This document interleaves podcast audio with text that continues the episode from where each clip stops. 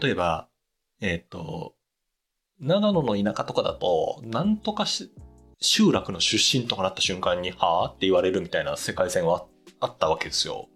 はいはいはいはい。で、なんか今、それはミキさんが今の反応から見るに、なんか、え、なそれなんすかみたいな話じゃないですか。多分それはここの多分ご50年ぐらいでやっと減ったことなんだと思うんですよね、多少は。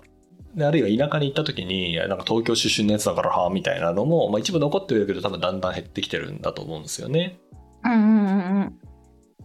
でそういうのを見ていくとこうあのエクストリームなやつそれなんででしたっけみたいなあのそこに住んでたからといってそれはつまりな何を意味するんですかみたいなことがわけわかんないやつがちょっとずつ減っていってうんなんかこう男女が完全にないはわかんないけどそれをなんだろう男女に帰するのはちょっと違くないっていうものはなんかちょっとずつ減っていってほしいなっていう気はしますよねなんかお茶組みするのは女性とかって言うと全く合理性はないじゃないですか。うんうんうんうん。なんだけど例えばなんて言うんだろう男女で、えーなんだろう例えばえーっとうーんと月に1回の体調不良休暇みたいなものがあったとして、それをなくすかどうかっていうのは多分たそれ全然違う文脈なんだと思うんですよね。うんうんうんうんうん。それはなんかもう、えっと、生物学的な女性に与えた方がみんなにとっていいみたいな、でもそれは別にうんパッと見る人にとっては不平等だけどあった方がいいよねって制度だったりするじゃないですか。確かに。うんうんうんうん。なんかエクストリームなやつはちょっとねなくしてほしいですよね。でもなんかその例えばな長野の集落でどうんぬんかなっていうのはその例えば東京に出てくるとかによって相対化されることによってえなんか長野ってそんなことになってるのみたいな、うん言われることで気づくみたいなことがあるじゃないですか。あだるけどあそのる。だあるある男女があまりにも男女の世界が浸透しすぎてるから男女じゃない世界にい行って相対化するっていうのがすごい難しいからなかなかなくならないのかなとはなんかあすごい当たり前のことなんですけど思ったりそうだね。なんか VR の世界とかがそういうとかゲームの世界とかがむしろこうヒントになったりするのか子供がめっちゃゲームとかする人が増えたり VR とか浸透することによってあーえおかしくないみたいなことが芽生えたりとかするのかなってそこが相対化のチャンスなのかなとか今思ったりしましたけど確かにね。確かに。 VTuber とかね、うん、VTuber の中身ほぼ男性みたいなのありますもんね。うん確かにね。うんうん、あれかななんかやっぱりこうさっきのミーさんが今言ってくれたみたいにこう相対化されるって結構大事じゃないですか。うんうんうんうん、でその相対化するときに男女だと2個しかないから相対化が超むずいっていうそうそう確かにのがある確じかゃないにで。すか。うんだからそれが多分200個ぐらいに増えるとめちゃめちゃ相対化しやすくなるからなんかこう。なんか男女の組み合わせのなんかこう5次元ぐらい作って200パターンぐらいに増やすとこうこういう感じになるのかもしれないですね男女がなくなるっていうかこう相対化のパターンが増える、増えるとあの うん、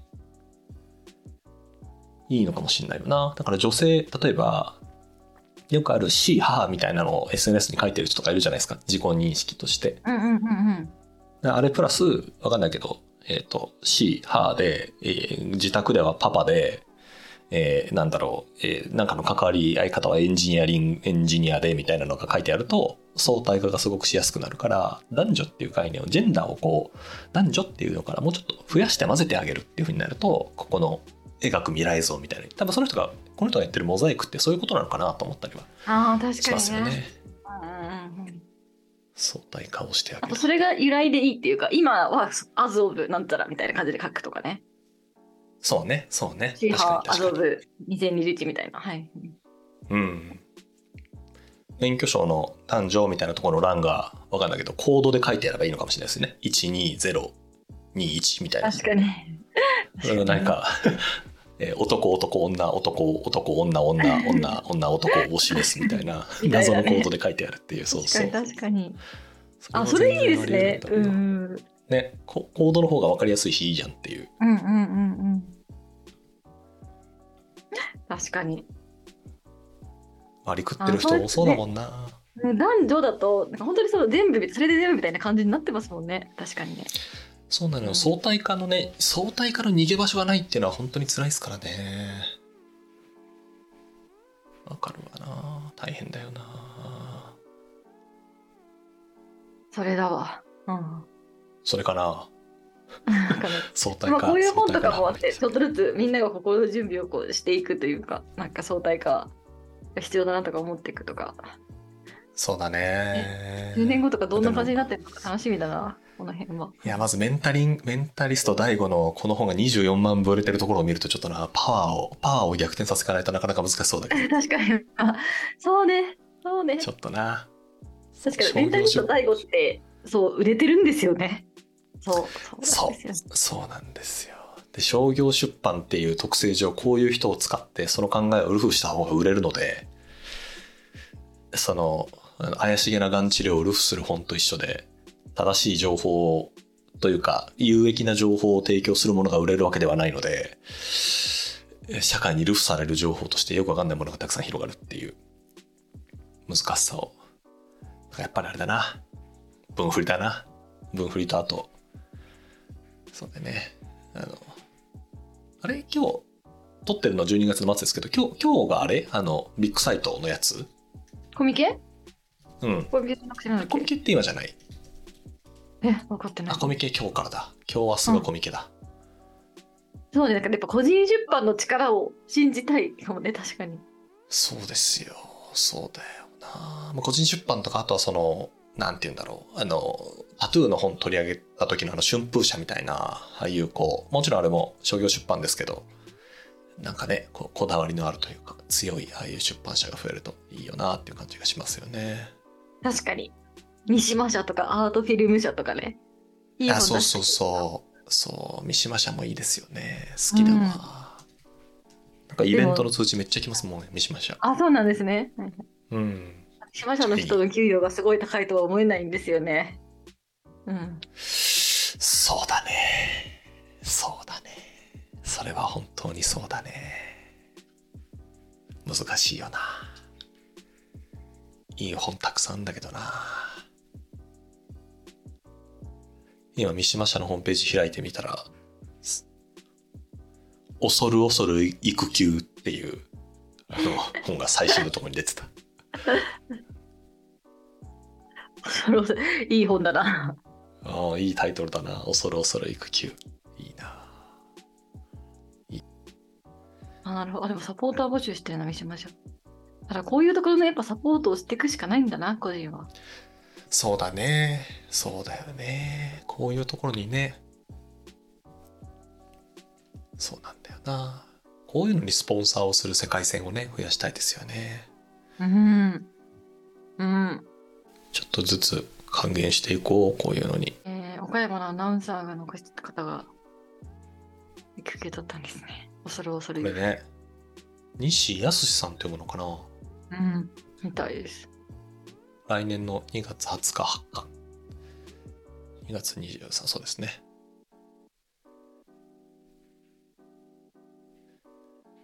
えー、面白そう。恐る恐る育休。あ、ちちんぷいぷいやってた人なんだ。すげえ。MBS アナウンスセンター長ですから、なかなか、これはすごい。す、すごいですないや、こういうね、いいよな教えてタリバンのこととか別にめっちゃいいもんないいな、それは確かに。うん、タリバンって言った瞬間にね、みんな、怖いとか思っちゃう。これもドバイアスですからね。こういうちょっとインディペンデントチックな活動をしてる方々を応援していったらいいのかなわかんないけど。そうね。いや、まさに今、年末年始なので、こう、やりたいこと、リストというか、なんかそういう項目を更新、ちょこちょここう更新してるんですけど、こういうちっちゃい出版社みたいなやつやりたいですもんね。やっぱり。へえー、いいですね。ね、楽しそう、楽しそうだなと思って。全然儲かんないやつ。全然儲かんないやつね。うん、全然儲かんないやつ。まあでもね、儲かんないなんて全然いい、全然いいんですよね。まあ、それで思うとあのまた話すごいそれるんですけどなんかお私近所にストレンジャーっていうミニシアターができたんですよ自転車で15分くらいのところにはいはいはいはい。なんかで見たな。うん。あでもねそこがもう本当にね映画好きの趣味のおじさんが趣味で作りましたみたいな一応ファンディングとかちゃんとしてるけどもうラインナップがね本当趣味って感じめっちゃマニアックな映画ばっか流してくれててへえまあ、見たことないんだけどこう本当初めて聞いたわみたいな古い映画ばっかかけててで結構近はい、近いからい行ってなんかありがたいわけですよなんかこうあこういう映画もあるんだみたいな、へえって稼いでなんかだからこれいいえ理想的なあの文化教養おじさんの形だなと思ってあのはあなんかある程度お金を手にし何か教養とかこれこれが好きっていうものがある人はどんどんあのそういう文化施設を作っていったら出版社を作ったりギャラリーを作ったり映画館を作ったりしたらいいって思いましたうーんいやいいめっあめなんかドスマホ最適化っぽいウェブサイトですねめっちゃいいなあそうですねうんへえあめっちゃ楽しそもうだからなんかお金持ったおじさんはそれやれよって思ったんですよ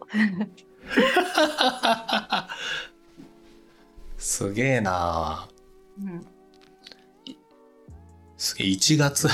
1月お正月からバーフバリやって RRR やっても RRR やっうああの趣味だな最高っすね最高だなで多分あんま儲かってないと思うの私が行く時はいつもすごい空いてんの34人しかいなくて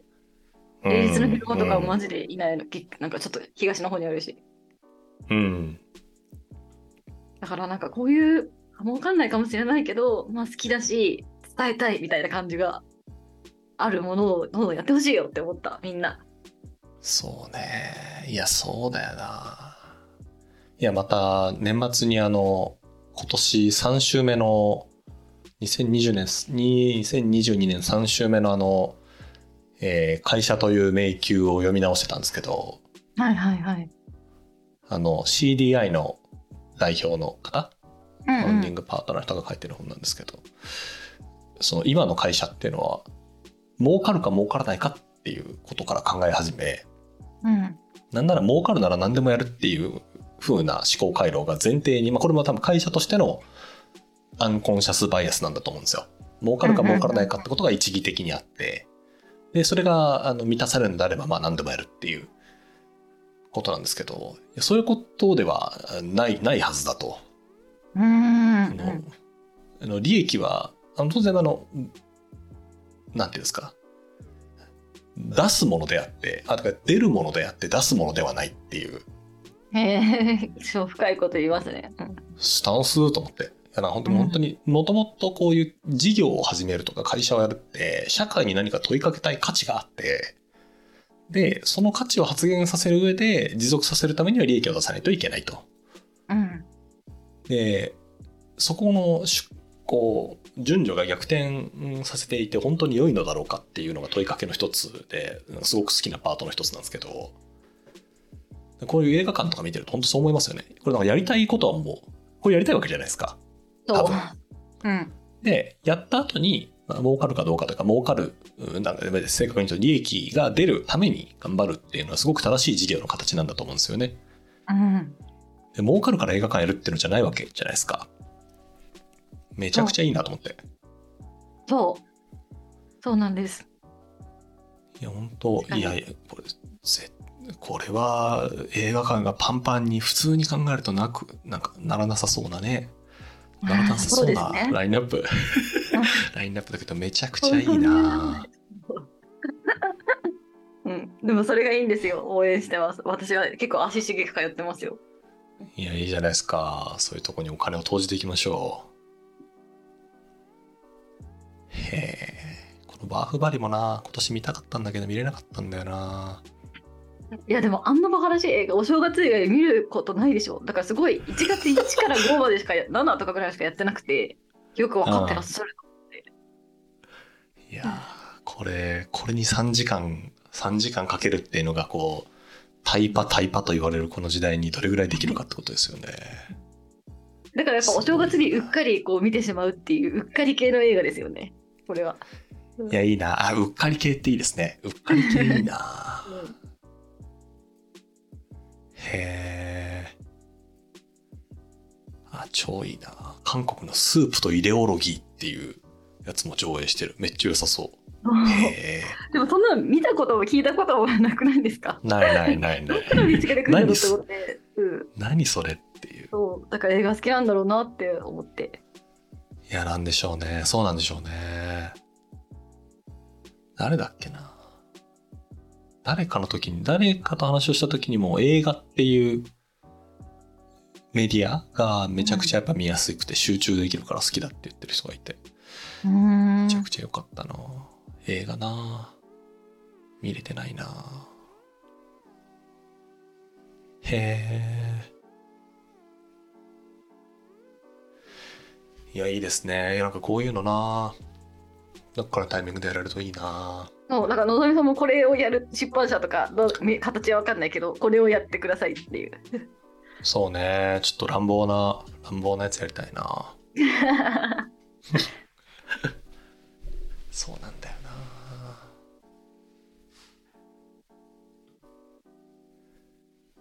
そんなところですかねだからいい本でしたねそうですね、ジェンダーとの本当にいい本だったな。なんかジェンダーっていう切り口から入っても面白いし、脳っていう、まあ脳に関心を持つというか、性格とか、うんうんバイアスとか、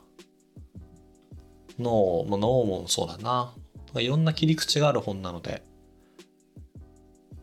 でどこも多分、あ頭から読む方がなんか良さそうですけど、どの章を読んでも、何かしら学びのありそうな本ではあるので、ぜひぜひって感じですよね、これ。いそうですねやご紹介いただきありがとうございました。めちゃくちゃいい本でした。友人に感謝友人に感謝。ああれを紹介してくれた人ですヘミングウェイの「日はまた昇るおおはい。」の人ですへえ、いやー、素敵な読書家だな うん全く手を伸ばさなかっただろうなそうですかいやじゃあ1年も終わりですが今年もありがとうございましたなりました来年もまた淡々とや読んでいきましょうやりましょうその最後にプチ情報ですけどなんかで見たんですけど、うんポッドキャストのうちうんエピソード1個で終わってるやつが50、うんなんすげえ多くてうん100本以上載せてるやつってトップ1%パーなんですってうーんうんうんうんそれぐらいあの続けてる人は希少であって、まあ、気づけうん続けていくことのみが価値であると思って来年もひっそりやりましょう、ゆるゆるとそうですね、 緩くやっていきましょう。これがあるから読むみたいなとこあるんで、やっていきたいですね。そうですねうんそのためだけにやりましょはい。え、次の方何にしますう何にしよう全然考えてなかった何がいいかな何がいいかな何がいいかな私の積んどくの中から積んどくの中から積んどくの中から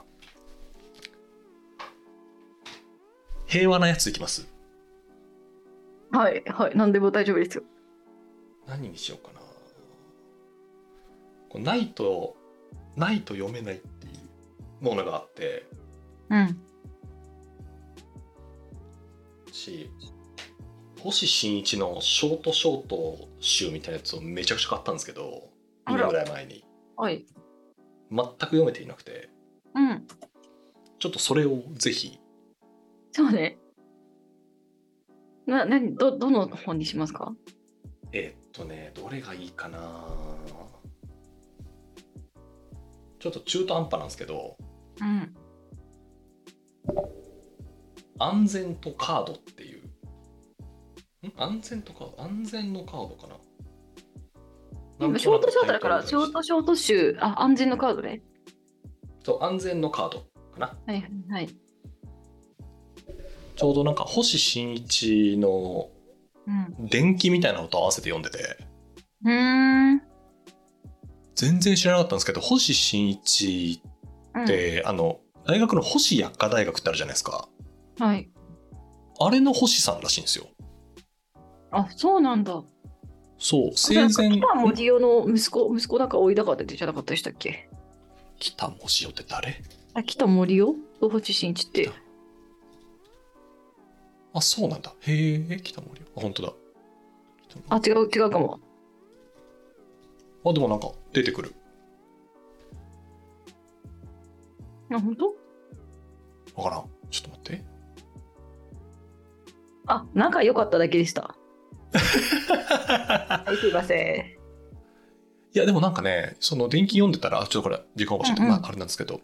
うん。星新一のお父さんはがい星はじめっていう人なんですけど、うん、その人があの星製薬っていうあ製そう薬で会す社よを、ね。あやっぱ親そうそう親族親戚だ。そうそうそう。あ多親分言戚うとなんだ親戚うん。へえでなんかその、えっと、あはいはい星新一からしたらおか、お母さんはい。かなんかが結構名家の人でうんなんかもしかしたらなんかあの東急のあの創業者だったなんだっけえーっと創業者、あそう後藤啓太はいはってい。いうあの東急グループをガーンって作ったあのうん人がいるんですけどその人の奥さんになるかもしれなかった人らしいんですよはいもともと婚約者だかなんかでそかの人もしれがなかった人。うん。かもしれないうん。かもしれなかった人がお母さんで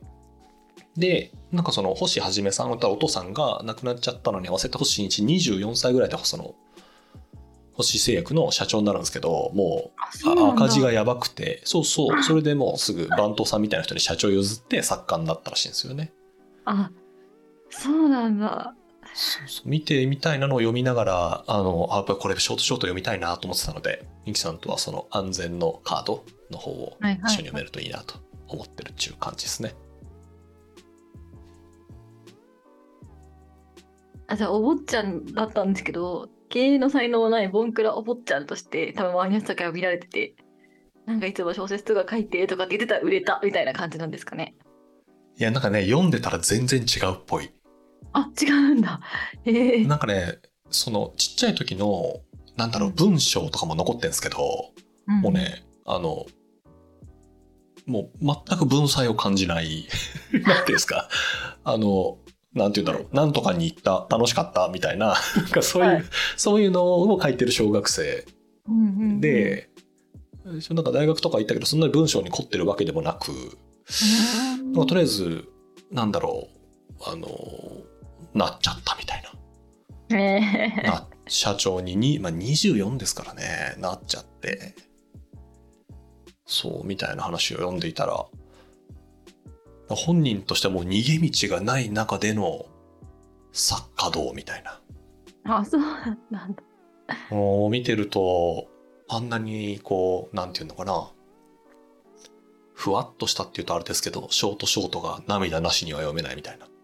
感じになるのかもしれないと思いながらぜひほっこりほショートショートのイメージですけどねふふみねたい なそんなにねうん聞き迫る感じではなくうん3030何巻ぐらい確かあるんですよねショートショート全部買ったら、そのうちの1個をミキさんとどっかで読めればなと思ってる感じでございますうんはいじゃあぜひ来年は星新一から始めましょそうしましょうはいうではではありがとうございましたありがとうございました来年もよろしくお願いしますとますではでははーい。